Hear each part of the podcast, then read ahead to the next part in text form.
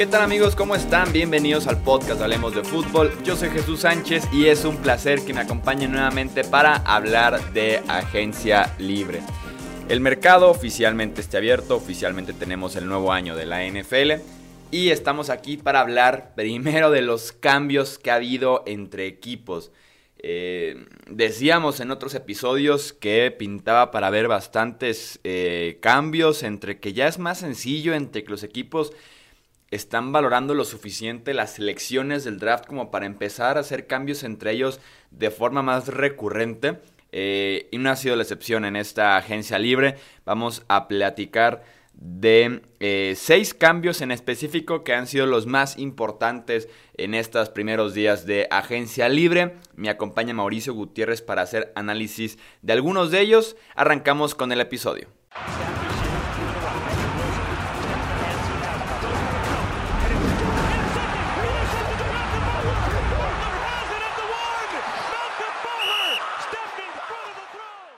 Eh, tenemos que iniciar con la noticia del día, que tal vez es hasta la noticia del off-season, que es el cambio entre Arizona y Houston.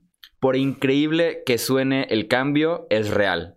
Los Cardinals reciben a DeAndre Hopkins y una selección de cuarta ronda del 2020. Los Texans reciben al corredor David Johnson, una selección de segunda ronda del 2020 y una selección de cuarta ronda del 2021. O sea, esencialmente es Hopkins por David Johnson y una segunda ronda. Ni siquiera te pregunto quién gana el trade, porque es muy sencillo ver quién ganó este cambio, pero es más bien cómo podemos descifrar la mente de Bill O'Brien, el gerente general de Houston, y también head coach, y también hasta hace unos días coordinador ofensivo, eh, para poder decir qué fue lo que pensó para hacer este cambio con los Cardinals. Mira, Chuy, ahora que estamos en época de contaminación y, que tenemos que estar un poco alejados del mundo, no quisiera saber qué pensó Bill O'Brien para no contaminarme de su manera de pensar. Sinceramente, no entiendo qué fue lo que sucedió. Sabíamos que, que DeAndre Hopkins era una opción a mover por parte de los Texans, pero no en un trade por un running back que se lesiona. A ver, me encanta David Johnson, ¿no? Quien, quien me sigue en redes sociales sabe que es un jugador que a mí en lo particular me gusta mucho, creo que es muy talentoso el corredor. A, los Texans le hacía falta un corredor, pero creo que dieron de más, ¿no? Dejar ir a, a, DeAndre Hopkins, quitarle armas a Deshaun Watson, cuando ya venías desarrollando esta química con uno de los mejores receptores en la liga, híjole, es complicado. Y luego ves a los Texans y saber, dejaron ir a Jadavion Clowney, dejaron ir a DeAndre Hopkins y ni por ninguno consiguieron un pick de primera ronda. No, eso es lo que me parece todavía increíble. A ver, quita la cuarta ronda que te dieron del 2021, pide en vez de la segunda una primera ronda. Digo, sabemos que los Cardinals tienen pick de primera ronda muy alto, quizá era demasiado por, por DeAndre Hopkins, pero al final de cuentas no deja de ser uno de los mejores cuatro o cinco receptores en estos momentos y que está en la cúspide de su carrera. Sí, exacto. Eh, si me dicen al inicio del día, eh, de Andrew Hopkins va a ser cambiado hoy, ¿cuánto crees que pague X equipo? Sin decirme quién, creo que diría una primera y tal vez una tercera. O sea, algo, algo así, ¿no? Una segunda ronda. Y más porque David Johnson creo que ni siquiera puede ser tomado en cuenta en el trade por los salarios que tiene. Yo creía que si Arizona cambiaba a David Johnson, tenía que empaquetarlo con una segunda ronda para que alguien lo tomara a cambio de una cuarta o una quinta, ¿sabes? O sea. O absorber una parte del contrato de David Johnson, ¿no? Es decir, a ver, ¿sabes qué? Te doy a David Johnson, te doy una cuarta mía y todavía me como parte del contrato, pero yo no quiero tener a David Johnson, porque obviamente tenían a Kenyan Drake, ¿no? En, la mira. Y ahora los Texans salen con que van a absorber el contrato completo de David Johnson. E, es increíble. ¿No se te hace viendo ese tipo de movimientos, eh, estando un poquito más empapados con la NFL, que sí es normal que a veces negocian que este, se come una parte del contrato, en, lo empaquetan con una selección alta para que lo acepten y así?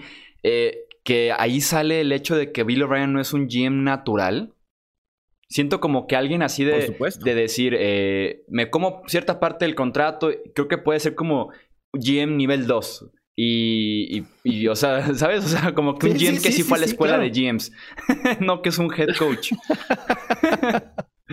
me da esa sensación con, con Bill O'Brien porque sí, o sea, eh, el contrato, me preguntaban en, Twitter, ¿por qué es tan mal contrato? En 2020 cuesta 11 millones de dólares en el tope salarial, en 2021 son 9 millones. Eh, es un corredor, ya a partir de ahí tiene parte negativa. No tiene una buena temporada desde 2016. Ha iniciado 26 partidos de 48 en los últimos tres años. La temporada pasada cerró, Arizona, cerró en Arizona como el running back 3 de esa ofensiva. Eh, no le entiendo. No le entiendo y, tratando un poquito de explicar qué pasó en esa situación. Hay reporteros en Houston que decían eh, Hopkins quería un nuevo contrato a pesar de que tenía tres años todavía en su contrato de hasta el 2022, es rarísimo que vayan a renegociar un acuerdo con tres años todavía. Se decía que por ahí iba un poco la situación con Houston, que lo veían necesario deshacerse de él y más porque vienen los contratos de Deshaun Watson y de Larry Mitonsil, el tackle izquierdo, eh, y tenían que dejarlo ir, lo cual ni así se justifica dejar ir al mejor receptor de la NFL. Pero es que le vas a dejar de pagar, lo, ¿cuánto le restaba de Andre? ¿40 millones? Sí, eran unos, eran sueldos decentes. De hecho, estaba, sí estaba jugando mucho más allá que su contrato. Creo que tenía un promedio de 14, 15 millones anuales.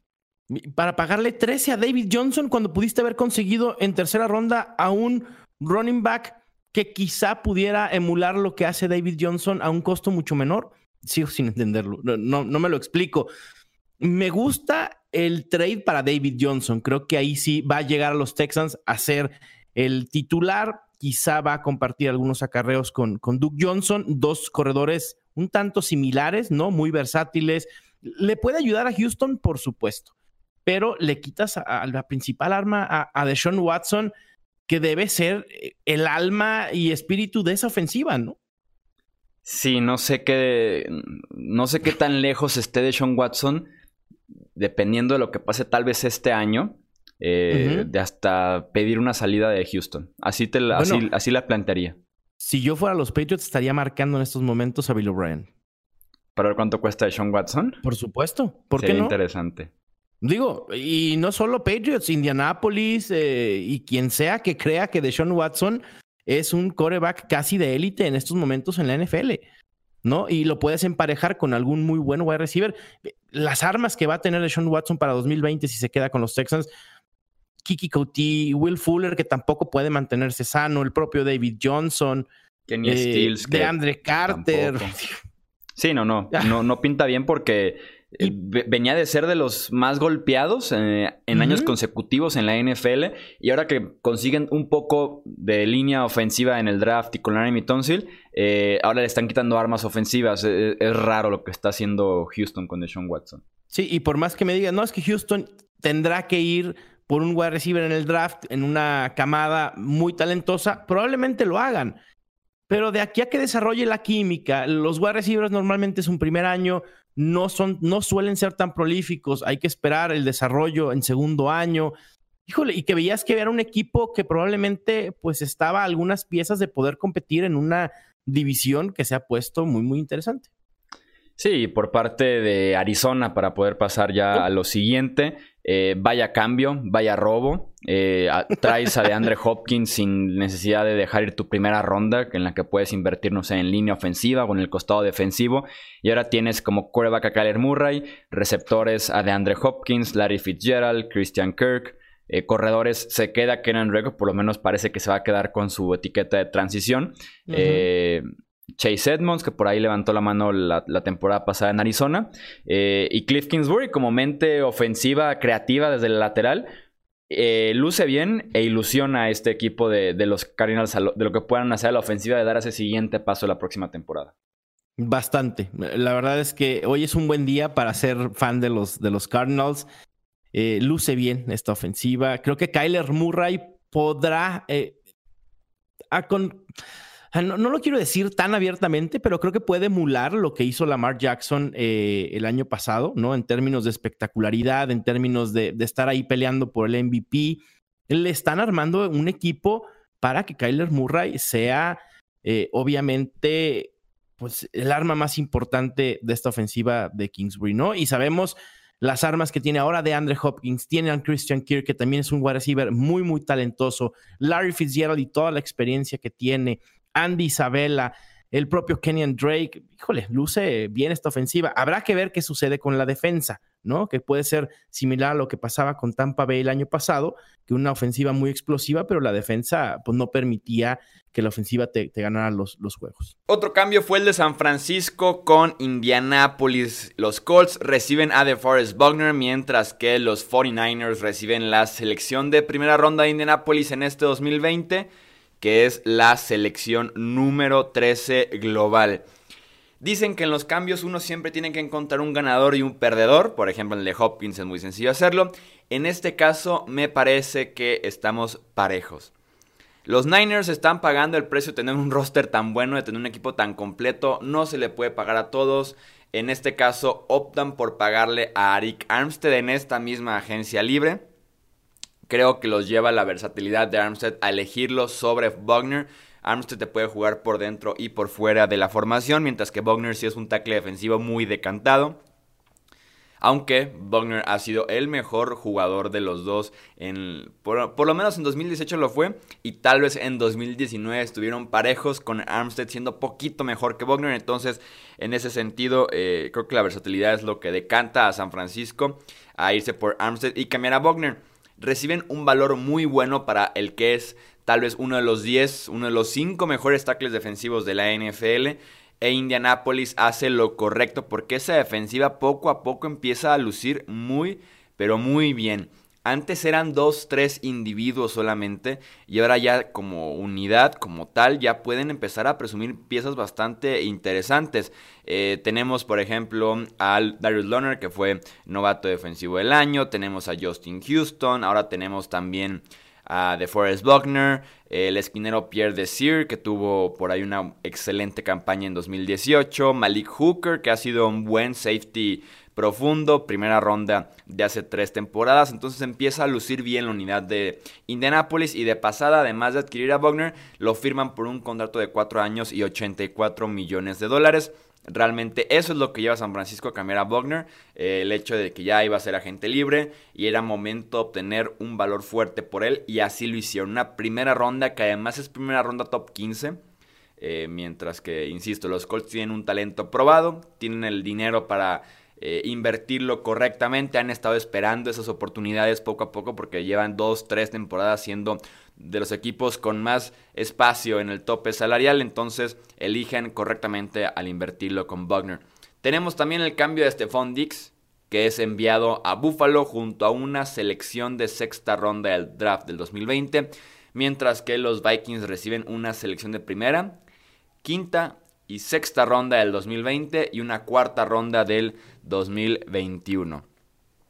Houston así es como se cambia a un receptor número uno y eso que Dix eh, en talento, en nivel, en producción es ligeramente inferior a DeAndre Hopkins, pero los eh, Vikings saben trabajar, saben cambiarlo. Eh, si bien no estaban con la idea de deshacerse de Stephon Dix, por más que había rumores, se decía una y otra vez que se quedaba, que se quedaba y que se quedaba. La oferta fue buena. Dix al parecer seguía presionando para ser cambiado. No estaba contento con Kirk Cousins. Y ojo con lo que puede pasar en Buffalo. Porque no estaba contento con Kirk Cousins porque se decía que Cousins buscaba más a Adam Thielen, a los alas cerradas y tenemos semanas de Dix en los que no era tan productivo. Eh, pues en este caso pasa de un quarterback inconsistente, pero que tiene buenos momentos, que sigue siendo un buen pasador al final de cuentas, a un quarterback como Josh Allen que tiene muchos problemas de precisión. Eh, en pases cortos, en pases medios y en pases largos. Entonces, siendo Dix un jugador tan emocional, eh, no sé si se vaya a frustrar en algún punto de su primera temporada con Buffalo, a pesar de que llega a esa ofensiva a ser el claro número uno y me gusta mucho cómo han construido la ofensiva alrededor de Josh Allen. Tiene ahora alguien de rutas largas como John Brown. Tiene alguien que te pueda hacer de todo como Stephon Dix y alguien que te trabaje el slot que te trabaje el centro del campo como lo es Cole Beasley. Entonces, por lo menos Buffalo está haciendo su parte para eh, arropar a Josh Allen y sacar la mejor versión de él porque la inconsistencia en su precisión, en su toma de decisiones, y lo vimos en los playoffs anteriores, sigue siendo un problema eh, y veremos. Yo insisto que me gustaría ver cómo se desarrolla esa relación de Stephon Dix con eh, Josh Allen. Otro cambio que tuvimos fue el de Nick Foles, que fue cambiado a los Bears por una selección de cuarta ronda del draft del 2020. Jacksonville le pagó 30.5 millones de dólares a Foles por jugar cuatro partidos, perder cada uno de ellos y de pasada deja cerca de 19 millones en dinero muerto en el tope salarial este año. Es tal vez una de las firmas de agencia libre más polémicas, controversiales y peores de los últimos años. Salió un reporte hace unos meses, justo cuando ya estaban considerando cambiar a Foles, cuando estaban considerando el futuro de la franquicia con Garner Minshew, en el que se decía que realmente la agencia libre 2019 no había ningún otro interesado fuerte por Nick Foles, era solamente Jacksonville. Y Jacksonville para darle cierto peso al movimiento, para que los equipos creyeran realmente que era el quarterback franquicia, para mandar un mensaje adentro de la misma franquicia de los Jaguars, dicen que le dieron un contrato así de grande para mandar ese mensaje porque ese contrato como no estaban compitiendo con nadie, realmente no era necesario. Así es, ese reporte es real, eh, es una muy buena fuente, entonces si fue así, Jacksonville se debe estar arrepintiendo de haber querido mandar ese mensaje, de querer cumplir bien y quedar bien con las apariencias, porque eh, sí, se dice que compitieron con ellos mismos la agencia libre pasada. Eh, un error gigante el de Nick Foles porque no supieron cuidarlo. Nick Foles tiene que trabajar detrás de una muy buena línea ofensiva. ¿Por qué? Porque le gusta ir largo, porque no es tan móvil, porque es muy alto. Entonces requiere de una fuerte línea ofensiva para poder empezar a trabajar con un estilo eh, de juego muy marcado. Eh, Jacksonville no lo pudo hacer, es por eso que Minshew tuvo un poco de más éxito que Foles. Tampoco fue eh, espectacular en la segunda parte de la temporada, pero Minshew tiene movilidad improvisaba mucho mejor que Foles y es por eso que se vio mejor en la ofensiva de los Jaguars la temporada pasada. Ahora con Chicago llega un equipo que estaba listo para competir el año pasado, listo para los playoffs, pero que Mitch Trubisky una y otra vez los estaba limitando. A mí lo que me genera dudas, y esto no es como que ya le dieron a Foles la titularidad, va a haber competencia abierta en verano, me queda claro.